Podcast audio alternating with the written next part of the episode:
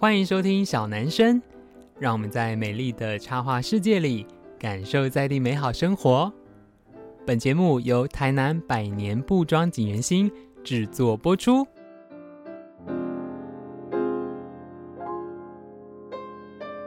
Hello，大家好，欢迎收听小男生小老板的台南生活，我是锦源兴小老板子欣。呃，随着台湾文创产业的蓬勃发展，其实这几年呢，策展已经变成是文化体验很重要的一部分。那不管是像大家每年可能去看的文博会啦，那甚至像什么台湾设计展之类，很多很多的活动。那这一集呢，我们有两个两个非常特别的来宾，一个是小鹿印画的主理人黄米露，另外一个是插画艺术家夏仙。那来跟我们聊一聊，就从两种身份，一个是呃比较像是策展人跟艺术经纪人的角色，那另外一个是艺术人本身，哦，就是诶，他们到底在台湾做了一些什么样的事情？那也想借这个机会，就是聊聊我自己对台。湾现在一些比较文创啦，甚至像 IP 产业的观察这样子。好，所以我们今天这一集非常特别，有两个特别来宾哦，所以我们要各自的欢迎他们。好，一开始先让我们来欢迎小鹿印画的主理人黄米露，米露姐。嗨，大家好，我是小鹿印画的黄米露，请多多指教。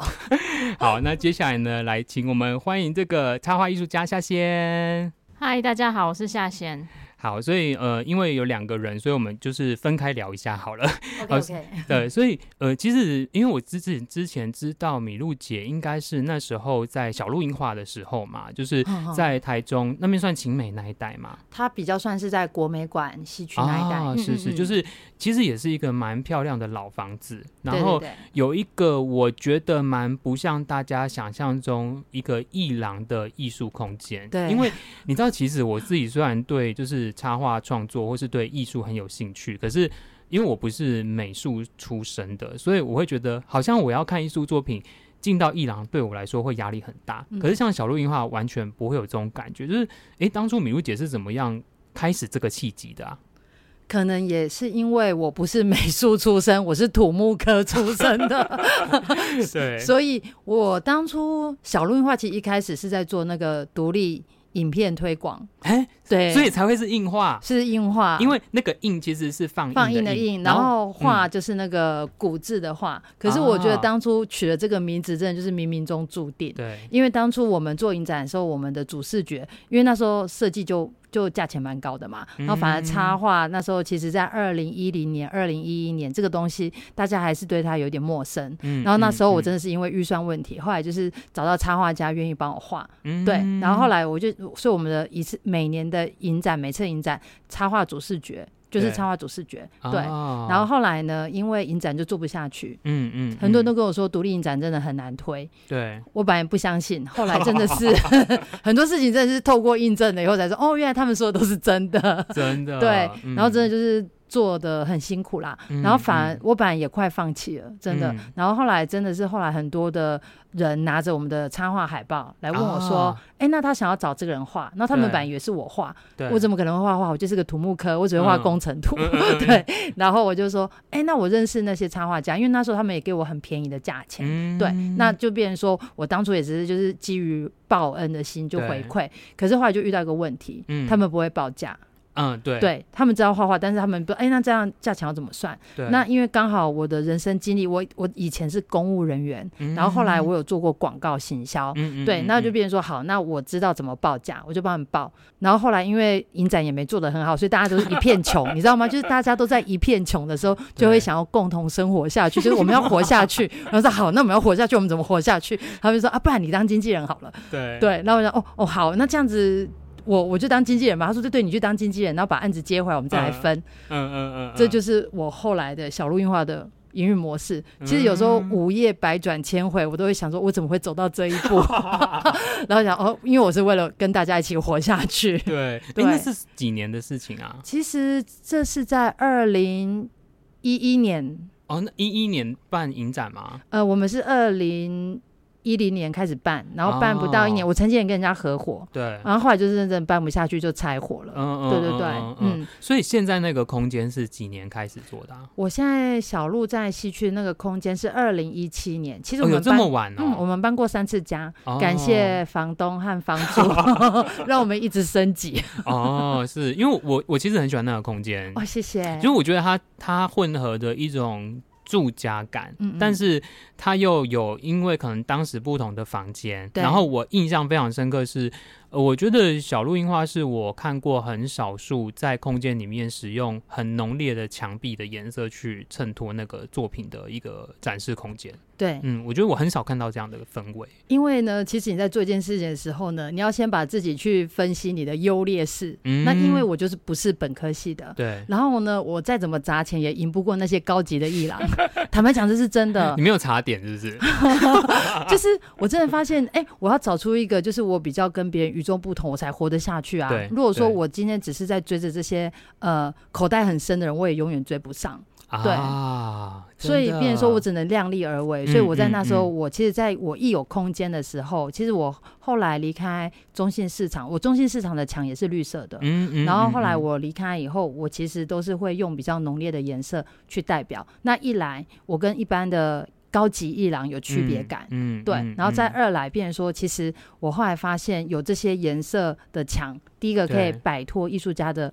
呃，思维，因为他们本来也就习惯要找白墙，对对对。可是其实我觉得这也是一个困住他们的想法。嗯，我后来就会跟他讲说，你要找白墙，我可以介绍一些高级的艺廊，就是你可以去拜访他们，不一定 一种情乐的方式吗？没有没有，就不一定不一定硬要找我们小路。对对对，就是变成说出，然后可是如果说他愿意试看看这个颜色，其实后来每个。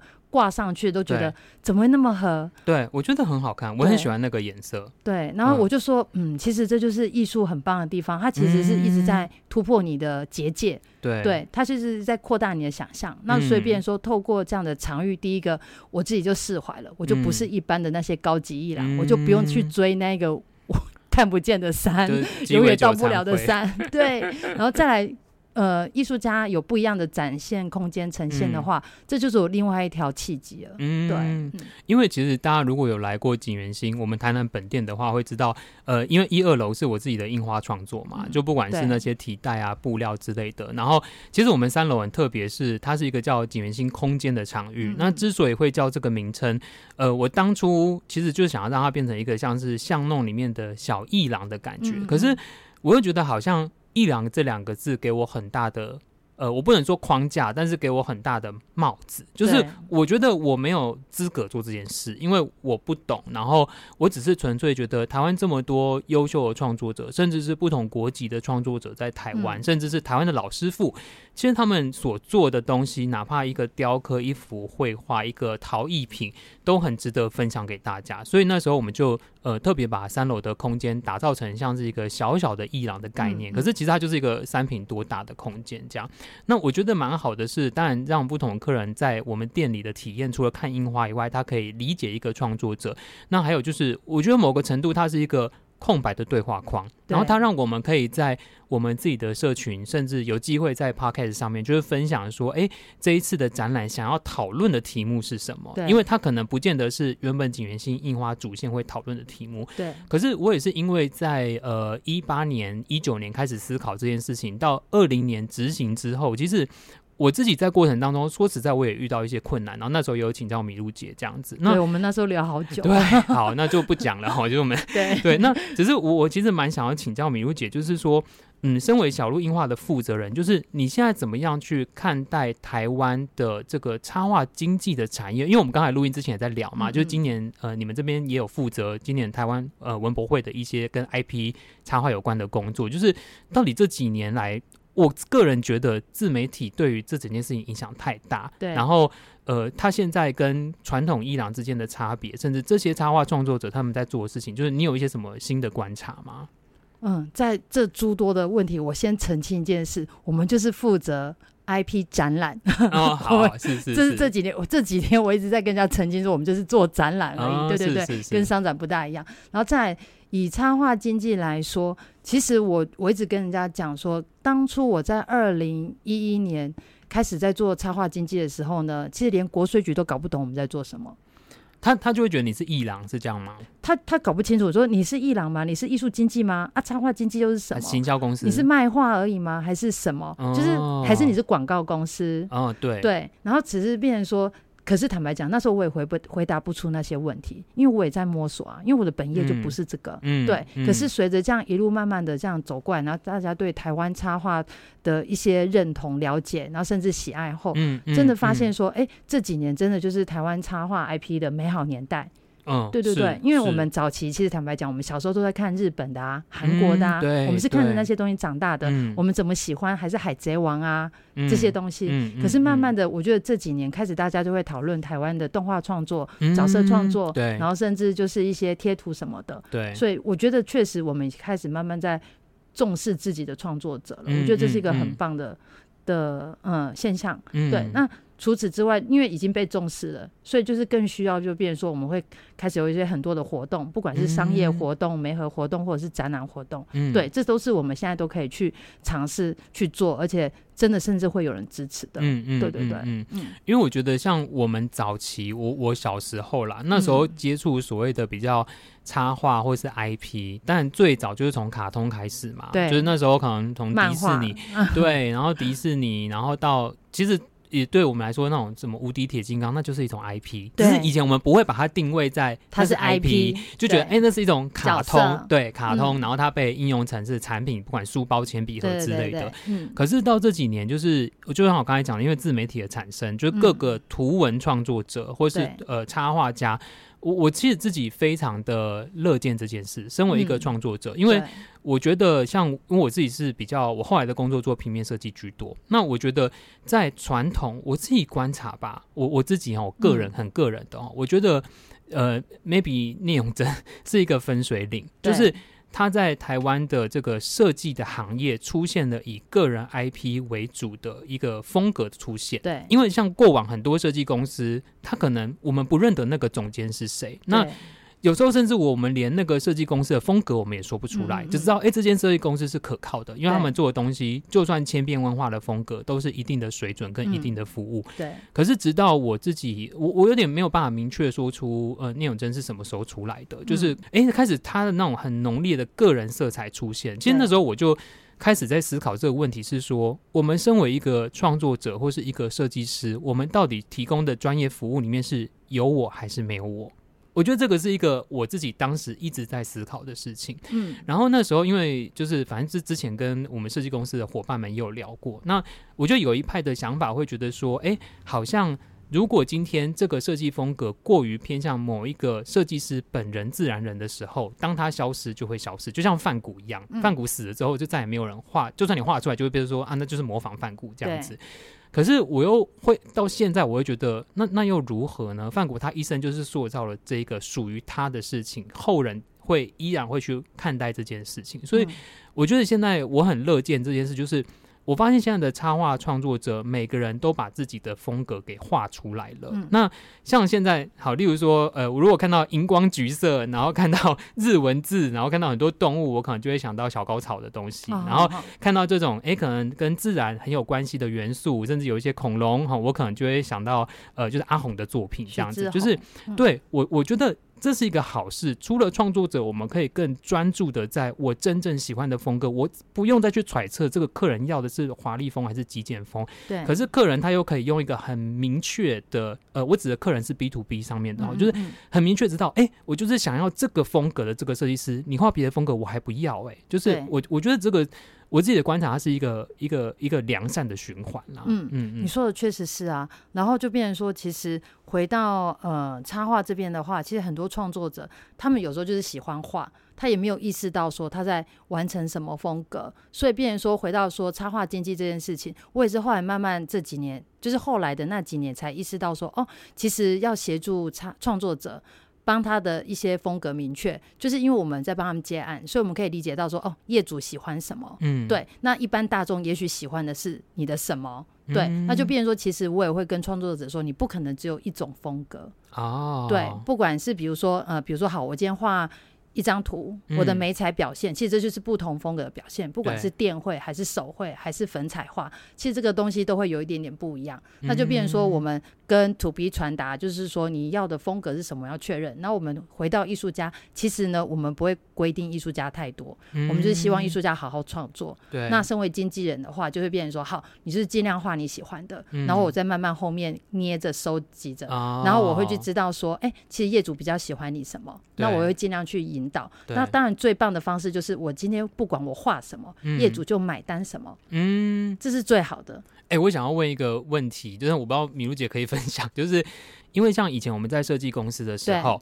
例如说，哎、欸，这个客户哈，假设假设啦哈，我、嗯、我今天要找那个夏先画这一次的海报的活动主视觉，对，好，那你会。直接跟客户沟通，对你但初步会沟通嘛？对例如说，哎、欸，你希望这次的元素，哦，可能是呃，因为海洋的活动，所以我们要画，希望有大海的元素哈，对或者是海洋旁边的音乐，所以有一些音乐的元素，嗯、就是当然还是得初步的理解。对，可是你会请夏先画三张图给他选吗？要看他愿意付到什么钱。我这样会很市侩吗？我们在通常在谈的时候呢，我比如说他跟夏仙合作，对，我就会问他的主题，然后我会把我认为适合的，还有大众喜欢的，还有公部门喜欢的风格，我就会摊出来问他们要的是哪一种。那他们挑了那一种之后呢，再就是预算的问题。对。对，预算不够，我就会跟他讲，我们就是给你，我们会在报价单就会注明，我们就是线稿改两次，色稿调整两次，对，然后呢就是有去无回。就是每一个点，哦、然后如果说之后再改，每一次就是几千块。你踩很硬吗？我当然踩很硬啊！哎、欸，你好好啊！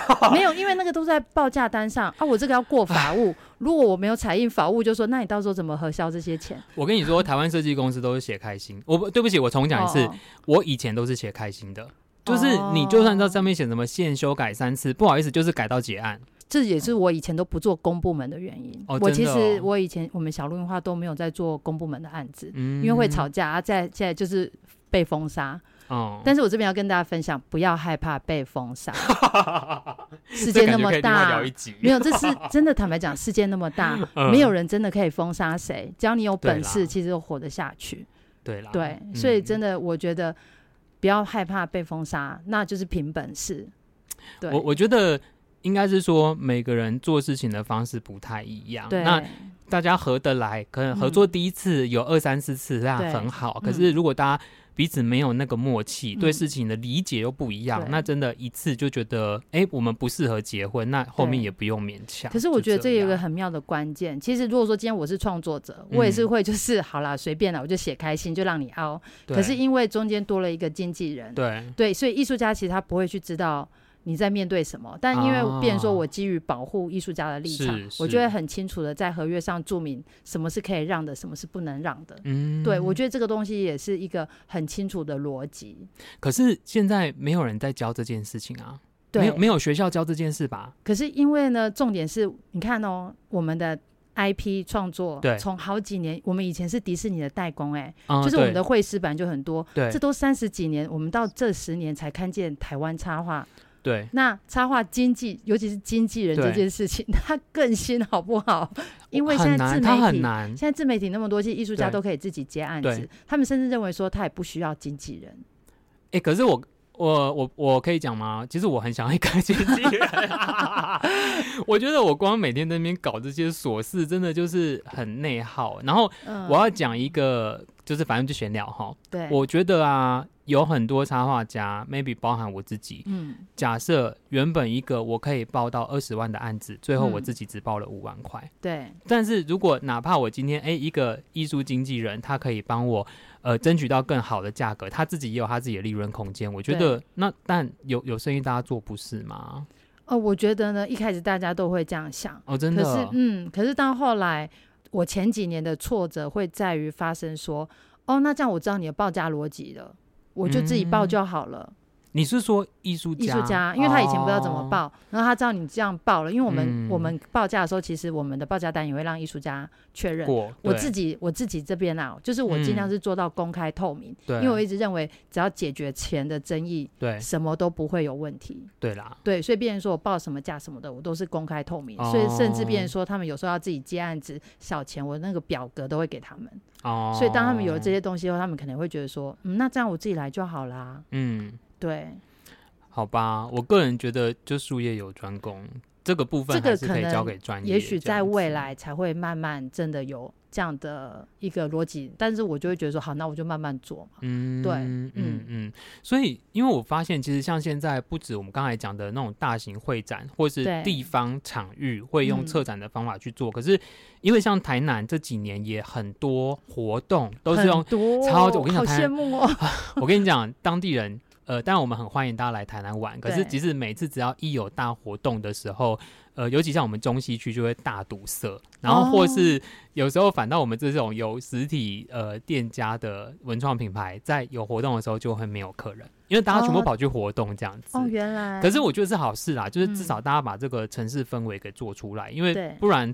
好像都没有一些新的事情这样子，所以其实像这几年，我发现也还蛮多这种策展人会开始会去测一些，像最近小路映画也测了一个六六市集的这一个活动嘛，对，对不对？嗯，嗯，可以聊聊这个活动吗？哦，这就是我自打嘴巴，因为我之前都说 我不接公部门，可是其实六六市集对我来讲真的蛮特别，是我这是近年我唯一自己主动愿意接的一个。公部门执行专案，嗯，那主要是因为我就是很关切这个议题。它是流浪动物，对不对？它其实是那个台中在后里的动物之家啊，我知道，很漂亮的一间，就是号称全台最美的。嗯，好，但是还是希望因为不要太多动物在里面。真的，其实就是我们有说过，再美的就是。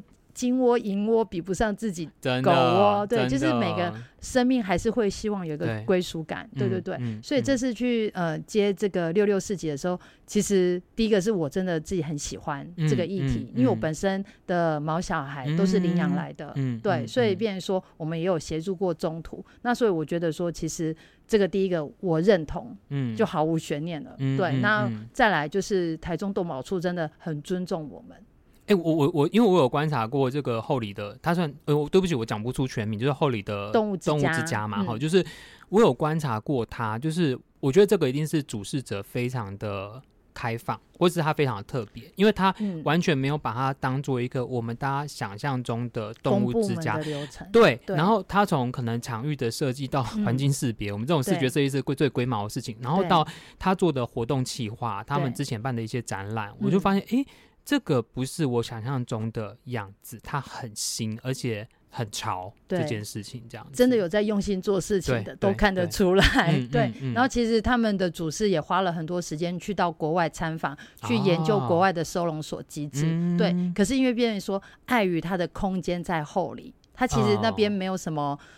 呃，商店什么的，就他特别去的，嗯，所以别人说他盖一个很美的东西在那边的时候，其实有时候人潮还是不够多，资讯还是不够努力推广。那因为公部门的资讯比较难，就是很快的对大众，所以他那个算台中市政府动保处吗？对，他是动保处的，动保处的。对，所以变成说今年他我们去拿到这个案子的时候，我们其实有做比较义务性的帮忙，就是帮他们做整合。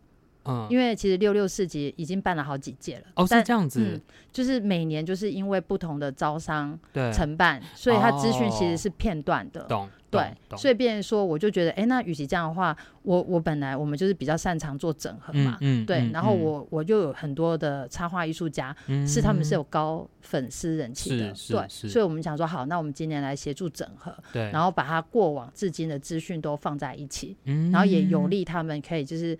带着这个东西往下走，嗯，对，嗯、因为像我们小录音化的值是，我们其实不 care 这个将来是谁拿的，因为没有所谓的功劳，哦、大家都是协力，那就是交棒的一个概念。那如果说我们这个时候把一个更好的棒子交给下一个承办，嗯、或者是下一个呃单位去执行，然后让它更好的话，嗯、这都是我自己个人乐观其成。嗯嗯，所以这一次在市集的活动，我看除了市集当天的，还有一些。呃，什么摄影展还是什么的，对，对，对，到底做多少事情？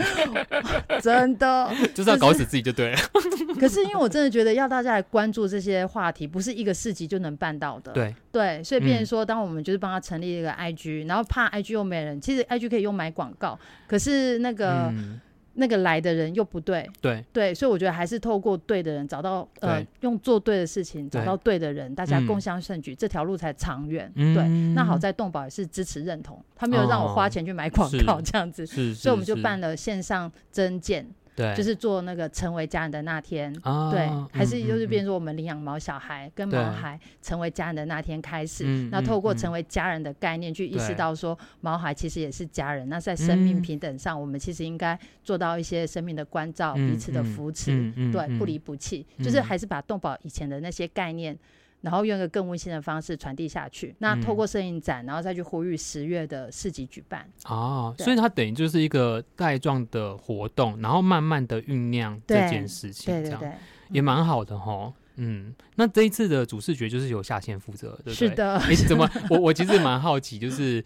怎么会？哎、欸，就是因为像夏仙过往的创作里面就有一些人物了，嗯、因为我之前有看过夏仙的展览，就是有一些人物，甚至有一些动物之类的元素。就是，哎、欸，这次怎么会想要去结合这样的一个插画艺术家跟这样的活动的一个，嗯、就是怎么去结合他们两个之间的特质啊？其实夏仙他的第一次个展我印象很深刻，嗯、他的主视觉就是一只小一只大白犬，然后在森林就是往前跑，嗯、然后他的那个主题叫做。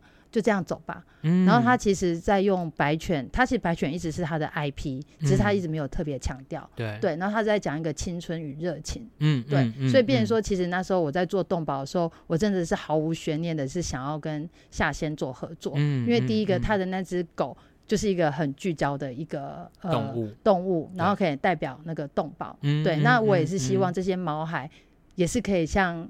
夏仙笔下的那些狗狗一样，嗯、就是他们也是拥有机会，是可以快乐的奔跑，嗯、而不是困在一个小小的收容所，嗯、在等待认养这样子。好，就是我们一起努力。对，就是因为我觉得总不能说一个人流浪领养很多动物，因为我们这样子也有限。对对，这这也不是真的爱。对，我们可以把这个这样的活动推广出去，或是把这样的精神推广出去，让大家更关注到这些动物的议题。这样子，嗯，好，所以接下来呢，我想要问问夏仙，就是对，就是呃，关于这一次的视觉创作，因为我那天有看到一个海报。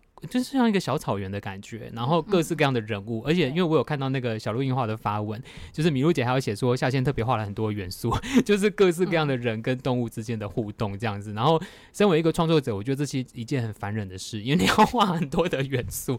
对，就是呃，当初夏仙在创作这一张图的时候，或是哎、欸，你知道有这样的一个活动邀约的时候，你第一个想法是什么？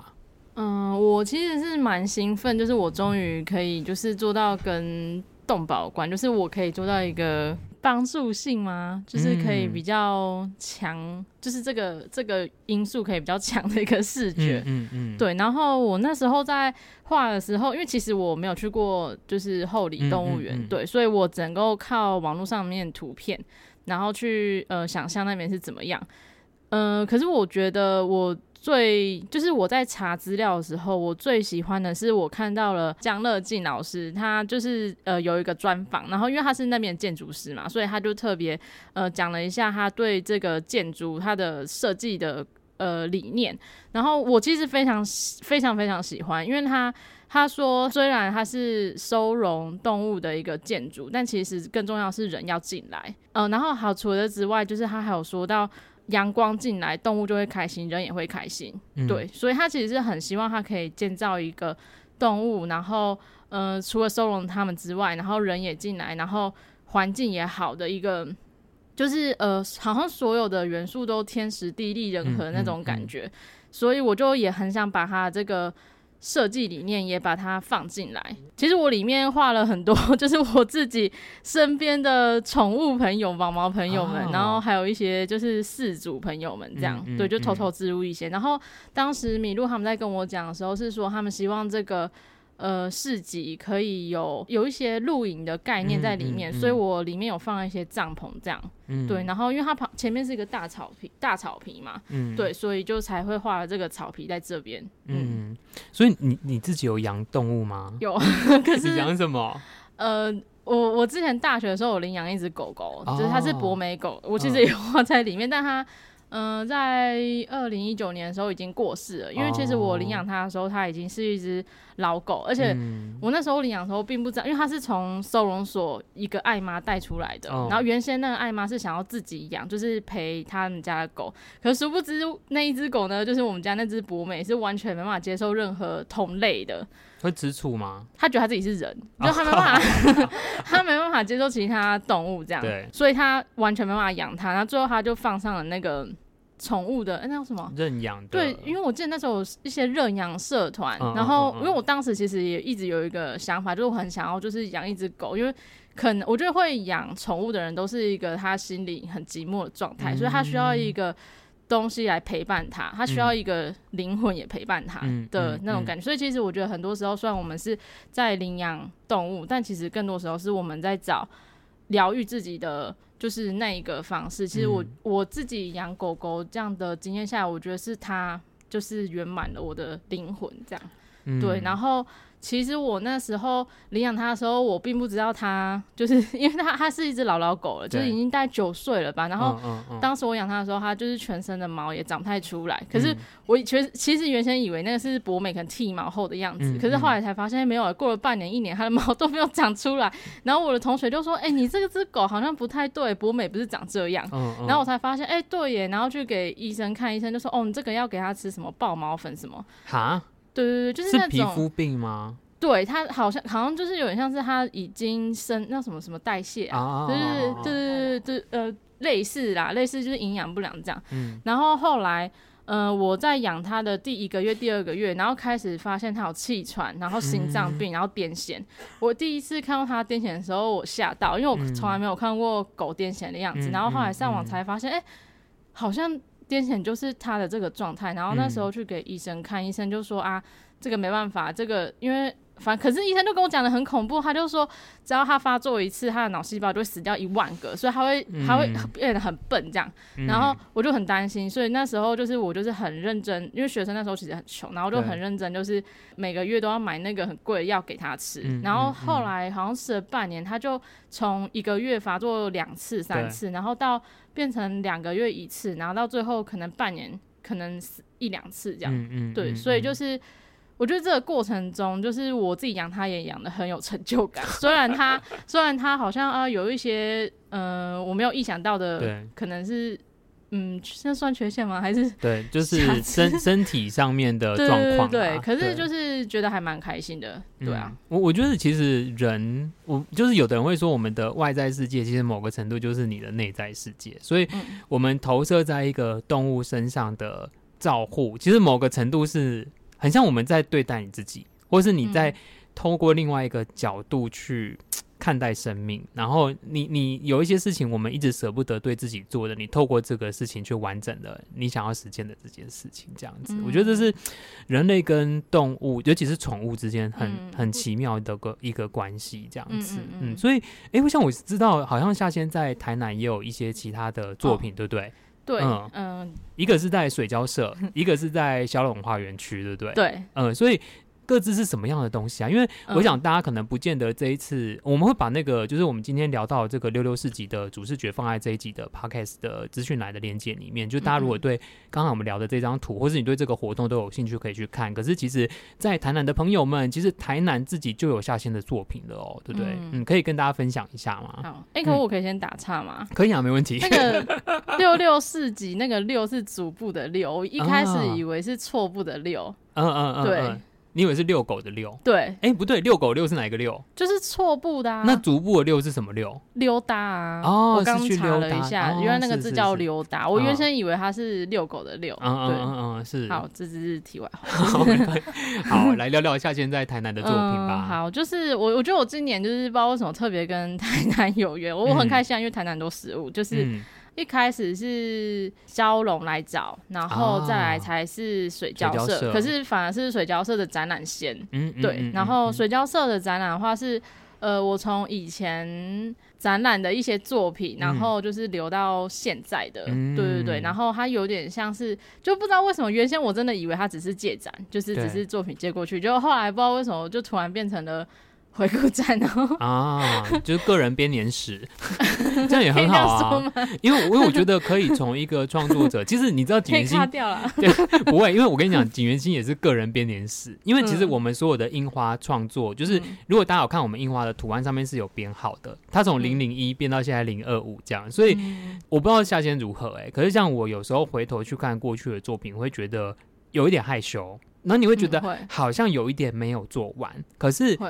你不能说，因为可能对一般大众来说，他一次看到你的作品，他觉得这个就是完整你作品的样态跟风格。可是我们自己，因为我是第一人称，所以我们回去看会觉得，就是哎，好像这个没有那么后来做的东西那么好。可是不可否认的，都是我们创作的一个部分。这样，所以这次在水交社的展览，等于是从很早期的作品看到后最近很新的作品这样子。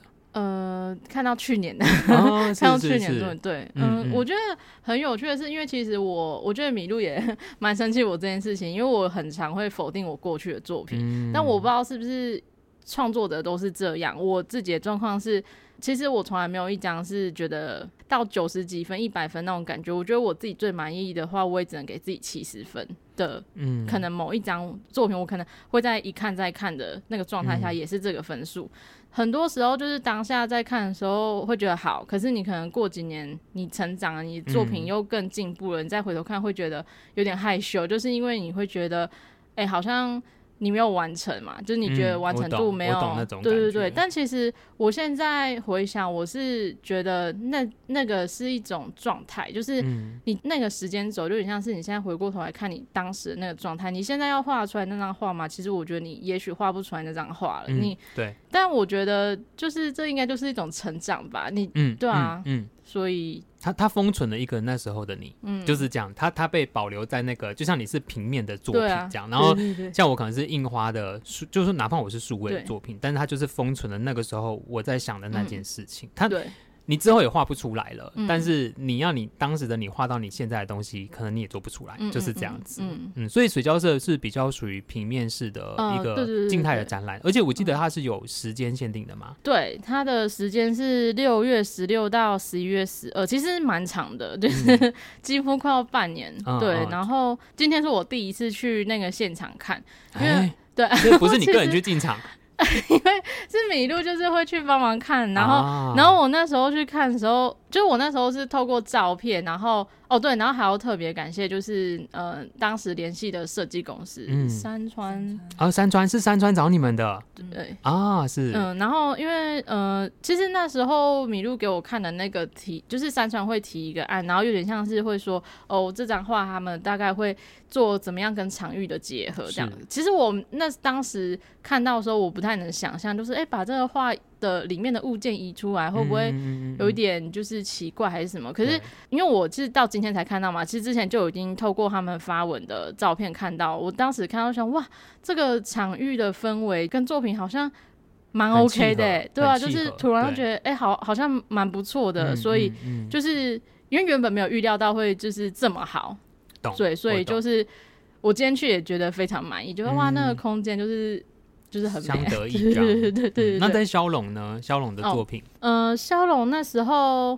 因为它是糖厂，它以前是一个糖厂，嗯，所以它有留了一些就是那种呃以前轨道啊，对对轨道，对小火车，对对对，这样子哦，对对，它叫手车，嗯，对，它叫手车。嗯，然后，嗯，然后因为它原本是会在里面就是运一些糖嘛、稻米什么的。嗯，其实我觉得萧龙有把一些原本那个时代的东西保存的蛮好的，嗯，包括空间。然后我去做的那一个案子，他其实是把。他们留下来那个手车，然后那手车就是其中一节哦，就是一节拿来载东西的一个铁车这样子。嗯、对，对，然后当时接到的时候也是觉得很生气，就想说啊，这个要怎么让他？对对对。然后其实我觉得消龙人就是超好的，他们那边的窗口就是。人很好，就是那时候问他说：“那你们有需要什么吗？”因为可能我就是那种已经接案了一阵子，有这种服务精神，就是很想问人家说：“啊，你需要什么吗？”就是那种感觉。然后问他们，他们就说：“哦，不用不用不用，就是嗯、呃，以老师你的，就是以我的创作想法为主就好。”就是他们给了一百趴尊重，这样。对对对。然后他们只有就是唯一有提到一个，就是说：“哦，他们希望是可以跟，也许可以的话，可以加入一点他们那边的历史，或者是。”呃，那边的什么东西这样，对对对。然后，因为我就是一个服务精神就是 很高的人，很想使命必达，所以那一个案子的理念的话，它其实名字叫做“轻敌手相思”。因为其实那时候我去场刊，因为我去现场场刊一次过，然后那时候场勘的时候，除了大概知道那边的历史之外，然后看到了他们园区有一个很大的牌子，上面就写了他们那边的常会出现的动物，然后里面包括了。绿绣眼、白头翁，然后彩上蜻蜓，所以就把这些元素加进去，这那个作品应该会常驻在那里。哦、对，它应该它不会有展期，就是如果大家有经过的话，嗯，对对，可以去那边看一下。嗯，好，所以如果大家对下线的作品有兴趣的话，我觉得因为水交社其实在台南市区里面，所以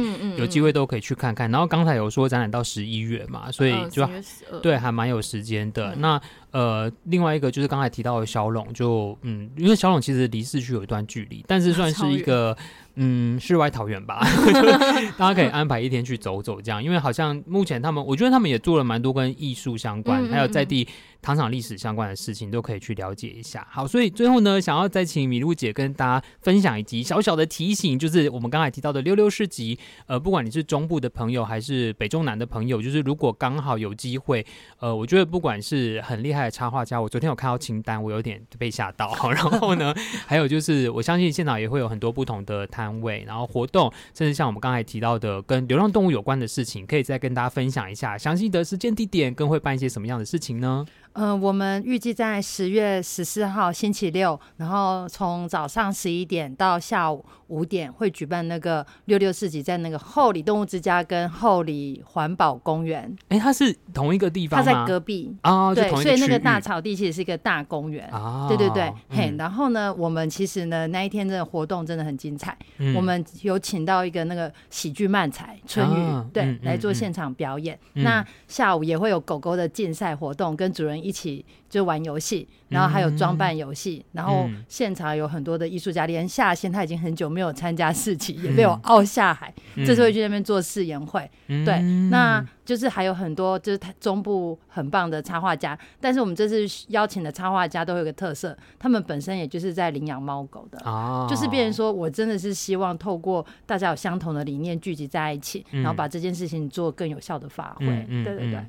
好，所以就欢迎大家可以就是去参加这一个活动哦。那我觉得很有意义，因为我自己对，你知道，我其实曾经有想过，如果我人生要做跟社会公益比较有关系的题目，有两件事情我比较有兴趣，其中有一件就是流浪动物这件事情。哦，对，就是因为我就是从小喜欢狗的人，所以现在自己有养狗这样子。对，嗯、对，所以就欢迎大家可以去参加这个活动。